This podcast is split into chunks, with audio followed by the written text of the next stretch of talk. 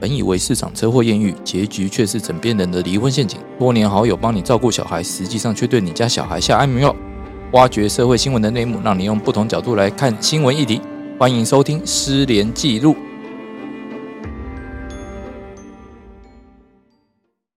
大家好，欢迎大家再度收听《失联记录》，我是主持人连瑞君连律师，在我旁边的是大家好，我是洪晨。还有来宾，大家好，我是永远的来宾李长律师。你基本上也跟上一集一样，没有哎，我们这集要讲的是实际案子。哎，对对对，我们来聊一下上次讲到性骚扰嘛，那我们讲的一些比较争议的新闻哦。那我们今天要来讲一些嗯，实际上有成立的案例。那我们先讲一些关于行政法的部分啦。哦，那依照性骚扰防治法第二十条规定哈，如果你对他人为性骚扰之行为，那有可能会被裁罚一到十万元哦。那我们先讲一个案例。呃，有一名许姓男子哦，他是一个法警哦，在民国一零九年间，常常到法院的柜台，有一个是负责承办人员，另外一个是旁边的是银行的柜台。嗯，哦，那他常常到那个银行柜台，是一名女职员哦，去跟人家攀谈，然后在女子调签以前呢，他就借机互相加赖嘛，哦，变好友，然后多次以赖讯息传讯息给女子，那女子先已读不回，然后后来又把这个男子这个法警给封锁了。然后该名男子不死心哦，改成在人家脸书上面以私人讯息回说不理我，到时候我就跑去找你换钱哦。但因为封锁了嘛，所以女子也没看到，她也不想打开来看啊。结果还是他真的跑过去了哦，他就跑去人家工作地点外面等候，看到女子午休外出用餐，就跟随攀谈，并追问说：“你为什么不回我讯息？为什么不回？”哦，导致该名女子心生畏惧。后来他又再度。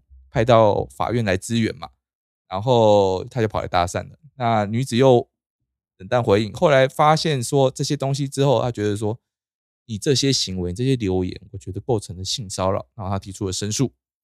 到最后哦，那这部分法院那一部分也是判他说，哎，你必须要挨罚两万块。嗯，那这种案例的话，其实大家可以听得出来，这个男的八成就是想讲讲。跟追求啊，对啊，发生进一步的关系这样子，对，像这个案例就很明显嘛。那我们也要讲说，或许有的人会觉得，哦，可能以前自己的长辈会跟你讲，啊，七大就是要不屈不挠，死缠烂打，哦，然后努力总会有回报。气棚上，气棚下啦，不是气棚上，气棚下站久了就是你的啦。对对对对，是不是这个意思？对啊，但是真的是这样吗？有的时候人家说不要了，那你还一直缠着人家是要干什么？或者是说他很摆明就是说我不想跟你有进一步的关系，那你为什么要这样一直纠缠人家？这其实的确，尤其是你的行为让人家觉得不舒服的时候，是不是应该要稍微退开来，而不是说哦我一直去追？当然，坊街上也会有一些莫名其妙一些什么，可是爱情总是盲目的啊。对的，但你还要看一下。我觉得条件啊，爱情是盲目，没有 他连自己条件都看不到了，好吗？没有没有，我觉得其实爱情是盲目，这我认同啊。因为当你喜欢上的时候，你丢你就是那个，你要这样丢高，对不对？就是你你你就睁你就睁眼瞎了嘛，你就会不不知道说你自己做了什么行为。可是我老说，这种爱情也是需要技巧，就是你你的爱情的前提应该是不是以让别人感到不舒服嘛？因为他既然感到不舒服，他要怎么会感受到你对他的爱呢？他对你你对他爱。某方向就是他的压力来源嘛，这种东西一定是不会成的。所以，所以以我的看法来讲，尤其现在还有什么跟跟烧法这一块的话，其实你的这种过度追求的状况，其实往往就是侵犯到别人的这个个人的这种人格的这个尊严或自主的这个意状呃的状态，甚至隐私的部分。所以，我我会觉得说，假设是这种，就是在过度追求状况下，其实他真的就像刚才连律师说，你可能就要退一步。或者要看一下你自己的追求方式，你总是有比较好的方式，而不是用这种方式直接去干扰或是影响到别人的正常作息。对，而且人家是真的不想理你。对啊，为什么一定要这样热脸去贴人家冷屁股？应该是说，这个男生他可能不太晓得，他这些方式根本没有办法让这个女生改变心意。就是说，努力错方向，他努力错方向，他很努力没有错，可是他的方向是不断把这个女生越推越远，所以应该是说。他与其要这样去追求，还不如他去可能去学习一些比较好的一点的搭讪方式，或者是追求方式，然后适可而止啊。就是说，如果已经发现对方在跟你 say no，或是对方对你没有什么兴趣，那你可能自己也就是要就是要知道，你也不可能无限上纲的去侵犯到人家的生活嘛。因为你看这个案子当中，是他不断的去问，不断的去找他，然后甚至还在他脸书上留言，然后写他如果私人讯息留言是写说你不理我，我好伤心哦，跟你不理我，我就去找你换钱，我就一定要人家看到我。我觉得这两个可能还是不同的，这听起来有点可怕。对啊，就他我我猜这个职员应该是什么台银的什么柜台是可以换钱那一种。就说反正你不找我就我就找你换钱啊，就会一直看到我啊，我一直妨碍你工作。可以跟你讲是哪个地院的，那我们之后再讲。对，所以，我我会觉得其实是他今天已经真的就已经算是已经介入到别人的那个界限了，而且别人其实也都是有告诉他哦。其实我我觉得要跟你跟大家听众讲一下，就是说像你追求的部分，你为什么会觉得说这个人给你感觉不舒服？因为他很强烈的想要展示自己。而他眼中并没有你，我觉得这很重要哦。对他，你看他讲的说，为什么都不找？呃呃，他说什么？哎，我一定要，我就到时候我就跑去找你换钱嘛。他是想要让自己出现在人家面前，可是问题是，人家又不想看到你，你为什么要硬要过来？他欠缺了一个同理心，他只想到说，我要展示我自己。那他如果戴，总会有一天戴墨镜，然后戴帽子。把自己包的跟什么样？到时候可能会先被那个法警撵出去。哦，对，这可能也是要抢银行柜。所以其实不要觉得好像是你在追求人家，人家就一定要接受你的追求。其实人家如果 say no 的时候，这条界限已经画下来，你就是应该要往后退了啦。对，而且重要的是，呃，人家说说不要了，而且你最后还挨挨罚两万，你拿这两万去请人家吃什么西提牛排，搞不好人家还愿意嘞。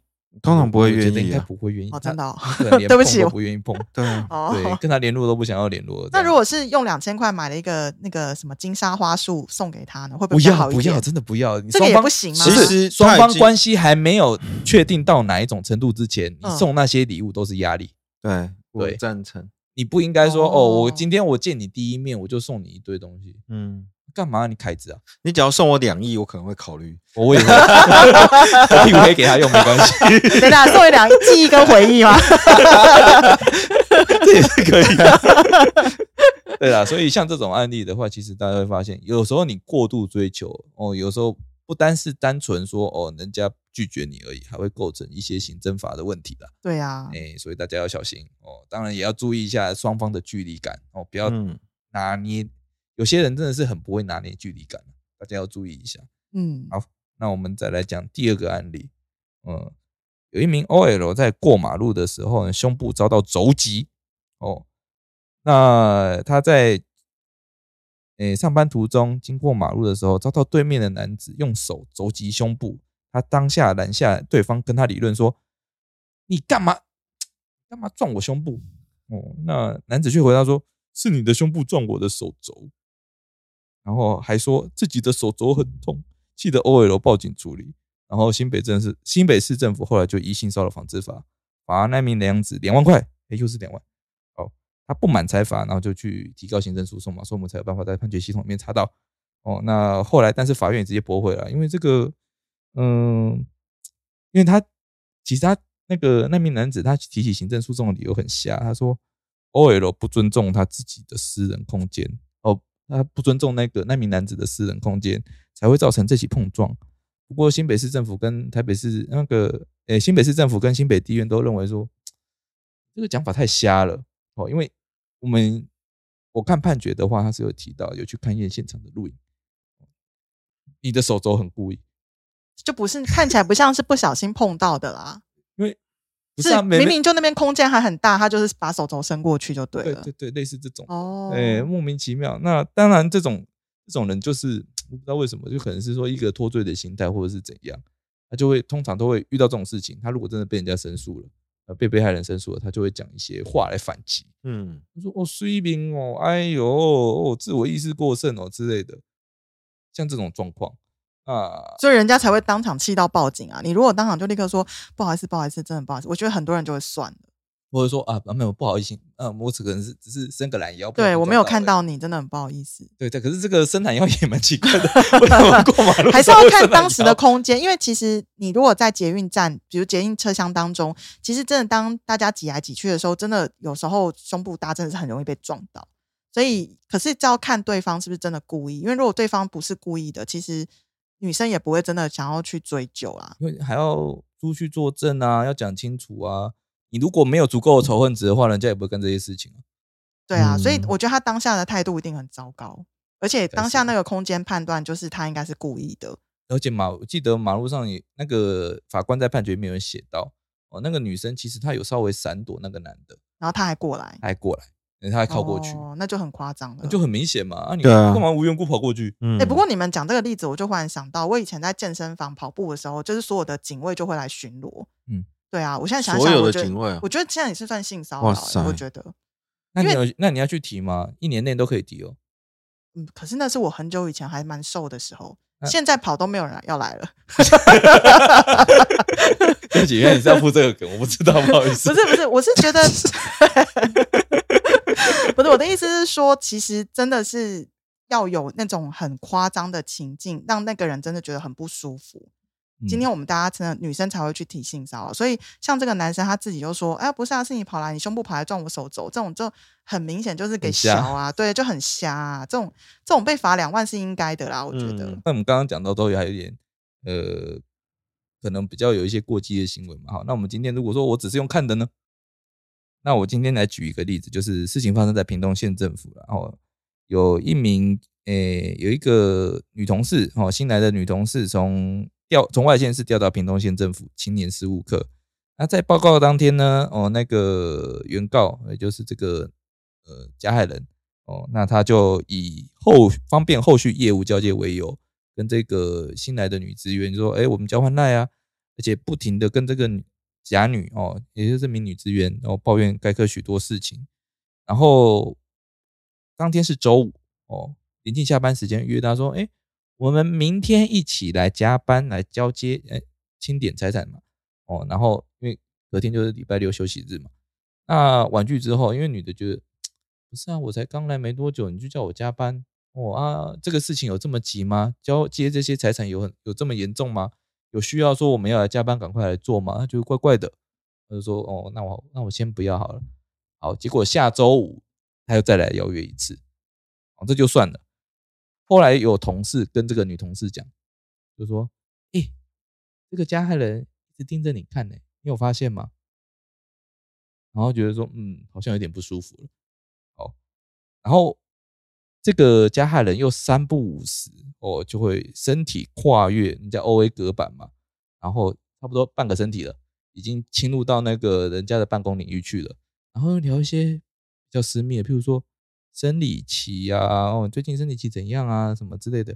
那我我看到这一段，我就想说，关你屁事。对啊，生理期舒不舒服关你什么事啊？然后有时候借故攀谈嘛，我们刚刚讲到搭肩的部分，这时候就来了。搭建的时候还顺便摸了人家的肩带，这样子啊，没有没有没有没有摸到，快摸到肩带哦，哎，他就觉得不是很舒服，所以这个新来的女职员觉得说，这个人到底是干嘛？哦，所以他就提了一个性骚扰申诉。后来经过县政府他们去做一个审议嘛，他们就决定说，好，这个性骚扰成立。哦，那这个男的就不服了，他就去打官司了。他打官司之后，法院也认同县政府的决定，说你这个明显是性骚扰。哦，那。可能大家会觉得说，哎，难道我看也会有事吗？我觉得他不是看而已，他其实是综合了很多连续的动作，比如说不断的看，然后不断的邀约，不断的去侵入一个办公的领域，然后又去谈一些私密性话题，比如说女生的生理期这件事，可能女生就没有很想跟男生聊，因为聊了你们也不懂啊。嗯，对吧？我们大概就只能说，哎，多喝热水啊，保暖啊，对，保暖什么？对啊。其实你们跟我们聊，我们也不知道聊什么。真真的，因为你们，我们刚刚问你说，哎，哪一个卫生棉比较好用吧？对，就是你们也没办法用嘛。然后，而且就是我们跟你讲那种不舒服，其实你们也不晓得怎么不舒服。所以，其实这种话题也不是那种真的不熟的人是可以聊的。我觉得很难。而且人家刚来没多久，跟你没有很熟，哎。对啊，而且人家搞不好好几个月没有生理期啊，就很尴尬的那种。话题你还在那边聊？怎么好几个月没有？是发生什么事情？没有，哎，有些人生理期比较不正常，他一年可能只来四次，就每一季来一次。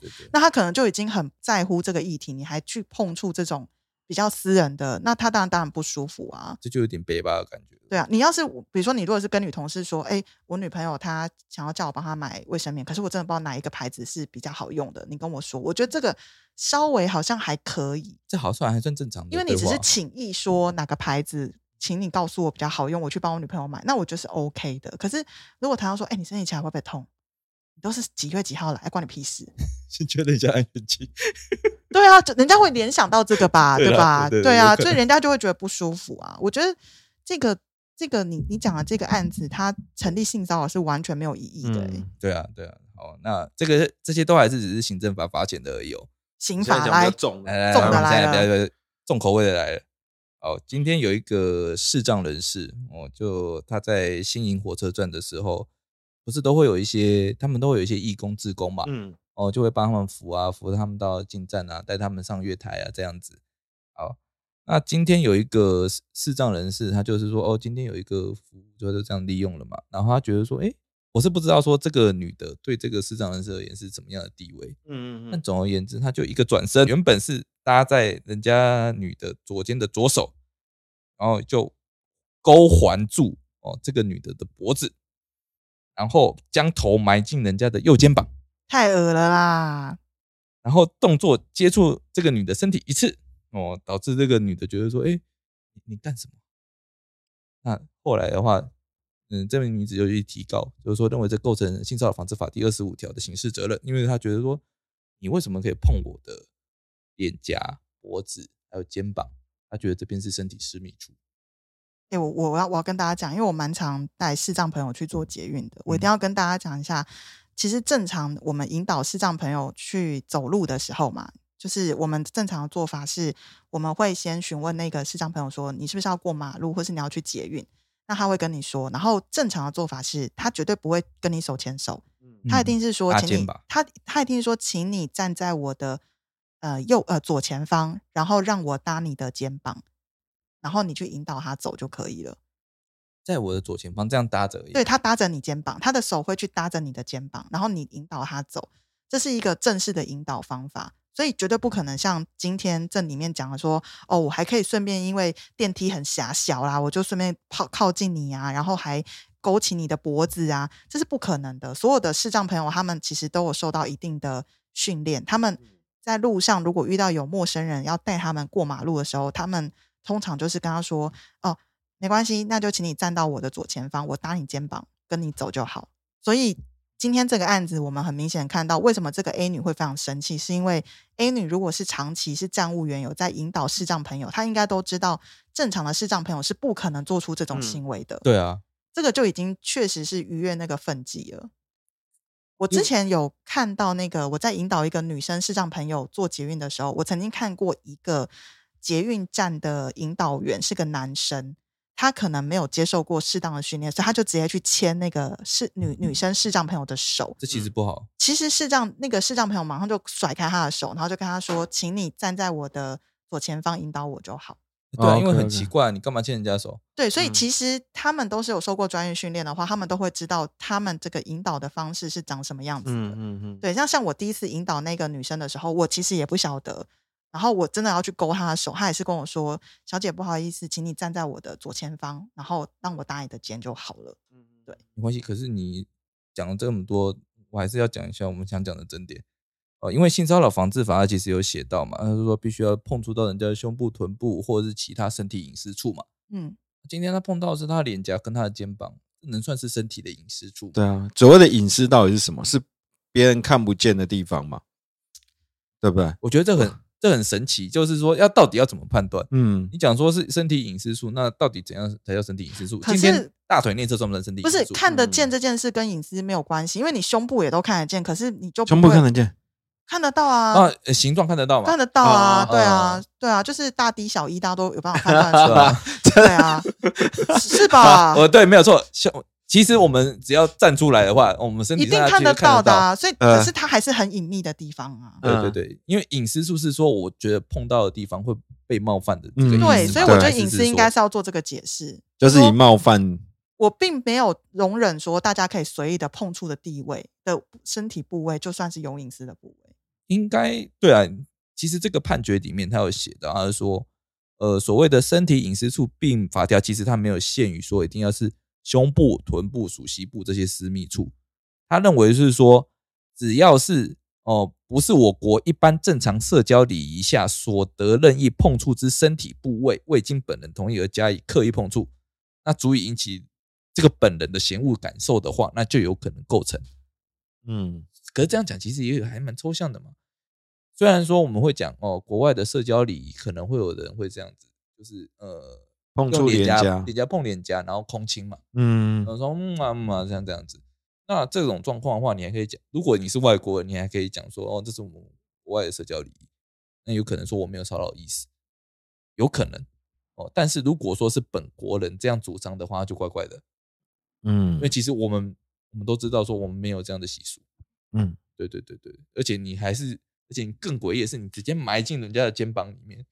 对啊，对啊，就是太深的那个亲密接触，这其实一般朋友可能都不会这样做，然后你还这样做，而且他还是手这样整个勾过去。对啊，对，那其实后面他是有判刑啊，但因为这个视障人士，他其实他也有去认罪，嗯，啊，所以后来是用简易判决处刑，那其实就不会关。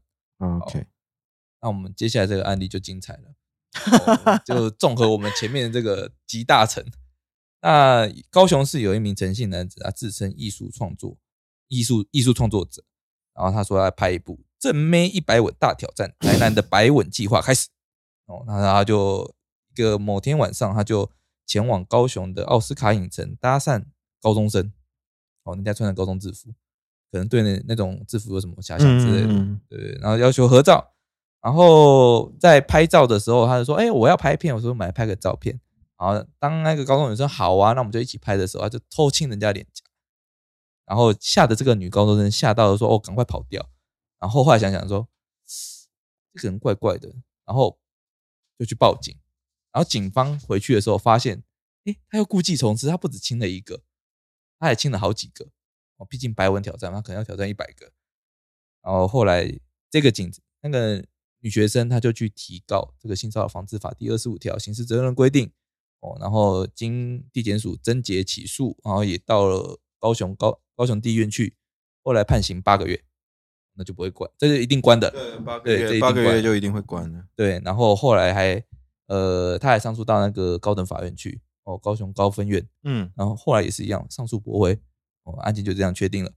那陈楠他是这么讲的，他是说我碰的是他的脸啊，我这脸能算私密处吗？而且我是亲啊。他是亲，他是亲人家脸颊，亲那个女高中生的脸颊。问题他又跟他又没有任何关系。对他，但他讲说这不是刑责，这不是刑事责任啊，不然是什么？他就是说，你可以说是，那么这是为了艺术，你懂吗？当然不是啊，我这是健康阳光的艺术，他没有经过人家的同意啊。不管你是什么东西，你讲说是艺术，那是自己认为啊，你的脸都不健康也不阳光，他又没有跟人家讲他会亲他脸颊。对啦，是没错。而且他亲下去的时候，人家吓到惊吓，不是吗？啊，而且你知道，这新闻里面还有写到，还有判决里面其实也有写到，就是说这个男的他后来因为被女方提告了嘛，哦，他没有想过要跟人家喝酒，他反而去告人家，说这违反著作权呐。哦，还去提一个性骚扰申诉，他去性骚扰申诉人家，所以他等于是被 法官认为他这个加重，他有加重的事由啊，但通常不会判到八个月啦。通常不太可能，第一次就判到八个月，就是明显不要让他一刻罚金啊。对啊，但是我我要讲就是说，一般人如果遇到这种事情，哦，可能第一个反应，我相信很多加害人第一个反应也会类似的，就是说我以前做这些事情都没事，我说别人做这些事情都没事，为什么我做就有事？哦，你说这个陈南他心里的想法，我觉得有可能是这种想法，就说他他举了一些例子，他说你看那个什么，在法国的台湾正妹哦，去跟人家做白文挑战都没事，那为什么我有事？人家还是法式声纹，我只是轻点夹。嗯，那你去法国啊，你不要在台湾啊，不是人家有取得人家同意啊，对啊，国情就不同嘛，对啊，是国情不同没有错啊，但你更重要一点是。你应该要取得人家的同意才来做这件事情，而不是你当然事后的效果你可以拍说哦他没有同意，哦那那你做一个影片效果这没什么问题，但是如果你实际上就真的没有取得人家同意，千万不要做这种事情。当然亲脸颊，脸颊的话我们也会讲啦，就是说呃，到底算不算身体隐私？因为脸颊，在台湾的一般社交的行为上，脸颊应该不算是可以随意碰触的。哎，应该说不能让人家随便用嘴亲，因为我们从小也没有说我们打招呼的方式就是亲脸颊。那如果你今天是在意大利长大，那可能他从小的长大方式就是一见面就是先亲脸颊，猛亲，然后再亲回来。对对对对，那可能脸颊对意大利人来讲，它就不算是一个。呃，隐很隐私的地方，可是台湾台湾毕竟还是华人，华人并没有这种打招呼的方式啊。对啊，而且再来你是突然的，我觉得这比较糟糕的地方，还有还有另外一个比较糟糕的地方是他事后还做一些反击嘛。对啊，他可能觉得说这是一个呃怎样讲，以就是透过打官司哦，让这个女的觉得麻烦，知难而退，有可能是这种心态。嗯哦，那但是另外一方面的话，对于所有人，对于法官而言，就会觉得说，你这不叫正当权益的维护吗？你怎么不好好跟人家和解？你为什么跑来跑去乱告一些有的没的？而且很明显的是，陈楠他应该知道他自己未经同意亲下去，本来就不对。因为他如果真的觉得亲下去是对，他可以直接就说：“哎，我等一下会亲你哦，这样就好了。”他为什么他为什么要不告知？嗯，如果他对不对？他如果认为是一个正当的行为、阳光的行为、健康的行为，讲了就讲啦。他他不敢讲原因是什么？嗯，是啊，所以我被拒绝，所以我觉得他八个月 OK 啦。对，对啊，进去关一关呐。对啊，对啊。好，那其实我们现在讲完这些案例之后，相信大家对于这个性骚扰到底要怎样才会构成，应该有个大概的轮廓了。就是说，如果有碰到的话，有可能就会涉及到刑事的部分。有可能，但是如果说只有不是只有限于胸部那些第二性征，对对对。对，大家要注意，拍一下大腿内侧也，有可能会哦。有有有构成，这个有案例，就有一个宜兰的案例。哎，但是如果真的有人被骚扰了，他大概几个几，他有没有一些告诉期间的限制啊？啊，这是这个刑事责任哦，就是性骚扰防治法第二十五条规定，它是告诉乃论。嗯，哦，有时候依照刑事诉讼法规定，你必须要在六个月内提起，所以他不能回家想个两年再来，对不对？呃，不建议了。不 是不是不建议，就是不行啊！两年后再来的话，就是不起诉处分。对，就是说，如果你真的当下觉得你被骚扰了，那就是报警啊。对对对对，对吧？这很重要。对，而且你要表明要追究的意思。嗯，哦，不要说我回家再想一想。不要不要不要！我觉得大家不要再隐忍了，因为从今天的案例很多的分享，大家就知道很多的性骚扰其实是你如果主观上你觉得不舒服，那他碰到了这个。地位呃部位也是你觉得应该要遭受到保护的部位，其实就是直接搞了啦。对对对，对啊，其实我真的觉得说你也不用 care，像我们今天的案例分享，其实最主要是告诉大家，说你也不用管那个到底是不是法律定义上所谓的隐私部位是什么，原则上都不需要。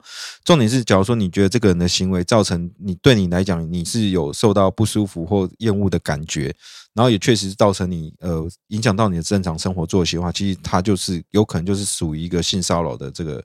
行为，那你就直接去做呃诉讼，我应该说就是去申诉或者是去提诉讼都是可以的，对，因为这东西到后面法院或是呃行政机关怎么认定那是另外一回事。可是至少你要，我发现讲你要主张自己的正义，那你就是必须要自己亲身去去去伸张，后续才有可能有救济或得到得到正义的机会了。不过要提醒大家哦，性骚扰很多东西调查到后来会不了了之，是因为没有证据。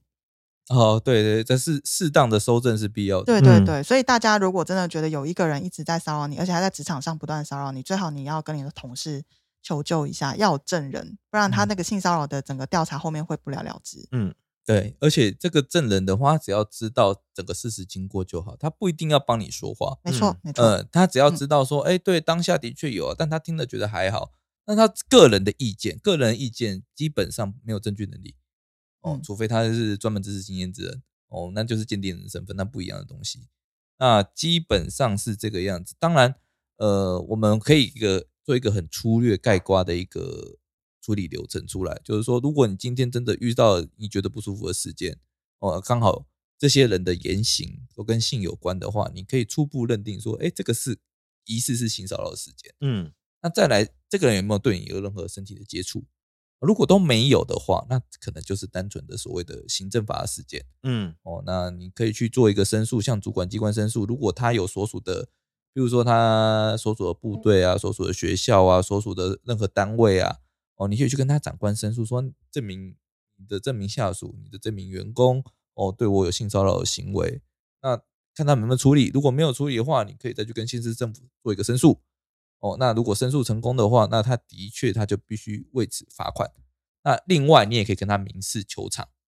好，那如果说今天这个人他不是单纯只有一个言行，呃，他还甚至还碰触到了你，哦，那要看碰触的部位。哦，那当然，如果说这些部位你觉得非常的冒犯，你觉得说你真的很不舒服，觉得他不应该碰你这些地方，你也可以去提一个呃刑事告诉。那要注意是刑事告诉要在六个月内提起。嗯啊，那如果只是单纯性骚扰的行政法部分的话，那你可以事发后一年内都可以提。哦，那记得就是向主管机关，也就是通常都是各地县市政府。哦，那你可以去提这件事情，或者说报警也是一个方向。哦啊。报警之后，他们会受诶会受理这种性骚扰事件，然后确认说可能会传证人，你觉得有什么证据，你要记得要提供给人家哦。那他们认定成立了之后呢，那这个人他就会被处一个罚款。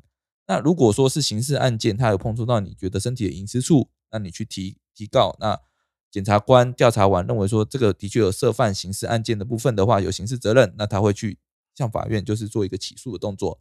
那起诉之后，就会由法院来判决说他到底是有罪或无罪。哦，那虽然这个流程哦，并不是说非常的快速，但不管怎样，这个人他会因此受到他应有的惩罚。哦，其实大家是不需要容忍的。哎，对，还有就是我要提醒一下，因为有一些是公司职场上的性骚扰，可能整个公司就会出来戳汤圆，跟你说没有啦，怎么样？怎样？就是如果说你对公司做出来这个性骚扰申诉的这个结论，你们是不满意的话，可以向市政府再行的申诉。啊，对对对。那这种申诉哈，它翻盘率几乎是百分之百。如果你今天有证人可以证明你讲的事情是真的，比如说他有对你做一些不当的骚扰的话，其实这个翻盘率是很高的。对对对，因为其实呃，不是说所有那个在职场那边所有人讲说。这事情没什么，就真的没什么。是的，因为有时候是职场文化的问题，或者是说这些人还在靠老板吃饭，当然不可能讲老板坏话。哦，那你有时候真的不需要容忍。哦，那今天的话大概就像这样。好，那今天希望大家对于性骚扰这一块有更多清楚的认识，不要去骚扰别人啊。对 啊，最好是不要骚扰别人啊。当然，有的可能有的人会说。让男生好憋屈哦，就是女孩子好像做了什么事情哦，来去指控我，我就跑不掉一样。